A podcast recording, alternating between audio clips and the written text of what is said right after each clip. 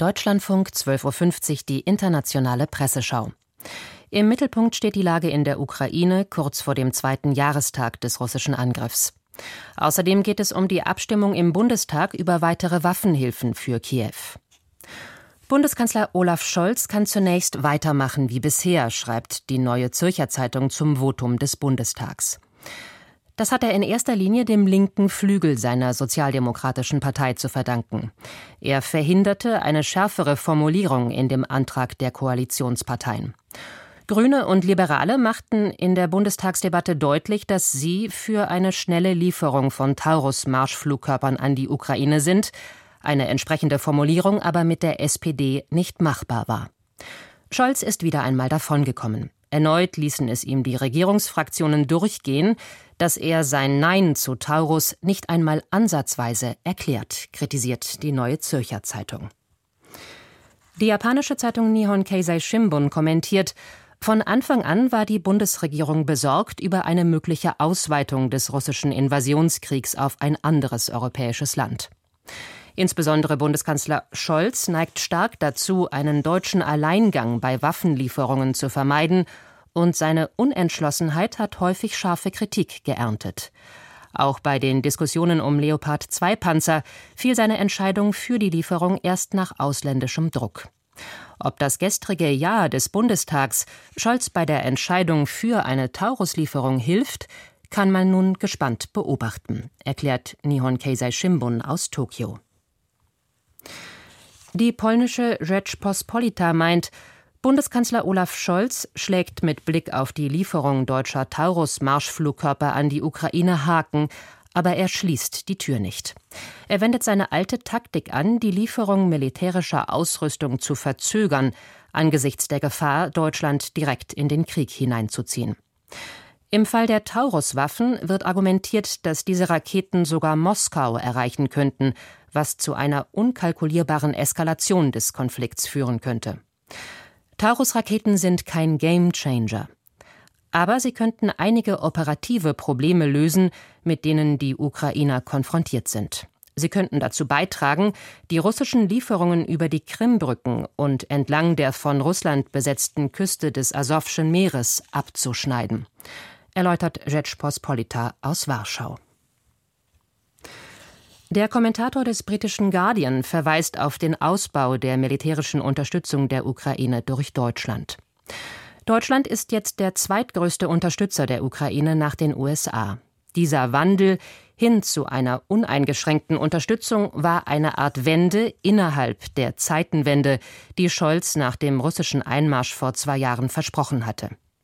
Jetzt braucht es eine zweite Wende, die Regierung Scholz muss erkennen, dass man, wenn man eine Seite in einem Krieg gegen einen mörderischen Diktator unterstützt, auch wirklich wollen muss, dass sie gewinnt und nicht nur nicht verliert, wie es Scholz und Macron oft formuliert haben, bemerkt der Guardian aus London.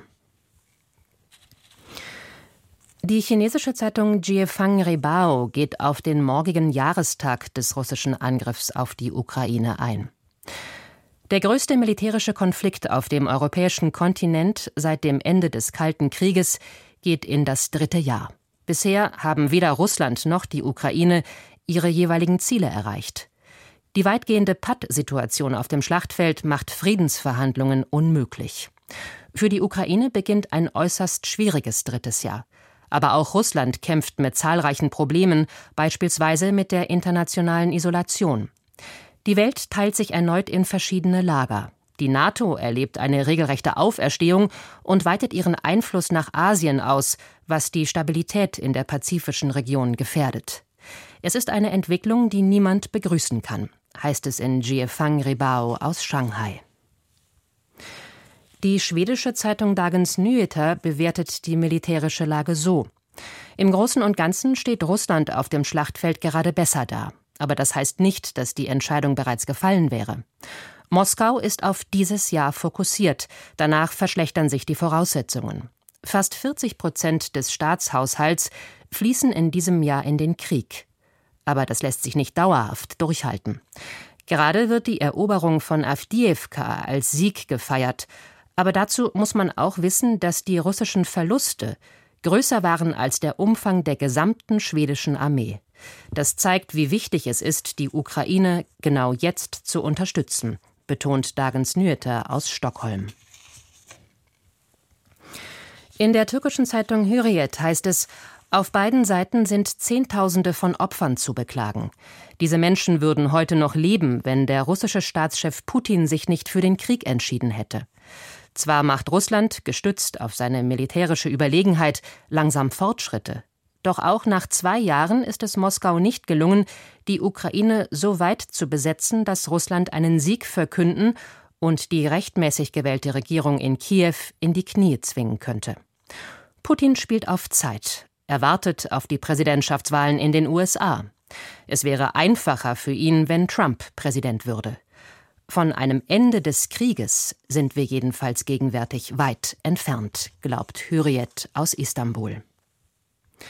Die Financial Times analysiert, um den Zermürbungskrieg gegen das wieder erstarkende russische Militär fortzusetzen, muss Präsident Zelensky den Übergang zu einer Strategie der aktiven Verteidigung vorantreiben, die darauf abzielt, die Frontlinien zu halten, während sich seine Streitkräfte für eine Gegenoffensive im Jahr 2025 neu formieren. Doch das könnte vergeblich sein, wenn die Verbündeten der Ukraine nicht die Waffen zur Verfügung stellen, die sie braucht, um Russland in diesem Jahr zu widerstehen. Der US-Senat hat zwar zusätzliche 60 Milliarden Dollar für militärische und wirtschaftliche Hilfe für die Ukraine bewilligt, aber die Aussichten für die Gesetzesvorlage im Repräsentantenhaus bleiben ungewiss. Von ihrer Annahme könnte entscheidend abhängen, ob es Kiew gelingt, die russischen Streitkräfte weit genug zurückzudrängen, um über ein Ende des Krieges zu verhandeln und Putin von weiteren Angriffen auf die Ukraine oder andere Länder abzuhalten stellt die Financial Times fest. In der französischen Zeitung Les Dernières Nouvelles d'Alsace ist zu lesen, der russische Wille, die Weltordnung, wie sie sich nach dem Zusammenbruch des Ostblocks herausgebildet hat, in Frage zu stellen, mischt sich in Wahlkämpfe, den Cyberspace, die soziale Stabilität und in das Herz der europäischen Nationen ein. Der Kreml verwischt die Grenzen zwischen Friedens- und Kriegszeiten, zwischen konventionellem und unkonventionellem Krieg. Eine solche Perspektive darf keinen Raum für Schwäche und Naivität lassen, unterstreicht die in Straßburg erscheinende Zeitung Les Dernières Nouvelles d'Alsace.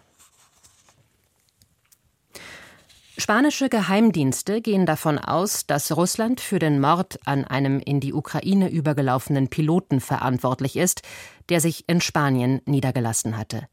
Die Zeitung La Vanguardia führt aus, es gibt eine lange Liste der Gegner, Dissidenten und Deserteure, die dem Kreml so unbequem wurden, dass sie es mit ihrem Leben bezahlen mussten. Russland macht gar keinen Hehl aus seiner Zufriedenheit über den Tod des Mannes, der in den Augen des Regimes ein Verräter war. Ebenso verdächtig ist, dass der Kreml den Tod schon meldete, als in Spanien seine Identität noch gar nicht geklärt war. Die Meldung enthielt eine doppelte Botschaft. Zum einen wurde mit dem Anschlag ein Exempel statuiert, welche Rache Russland nimmt. Zum anderen erging an alle Gegner die klare Warnung, der Arm des Kreml ist lang und reicht bis zu jedem Ort der Welt. Und mit diesem Zitat aus La Vanguardia endet diese Ausgabe der Internationalen Presseschau. Die Redaktion hatte Andreas Diel, Sprecherin war Christiane Nothofer.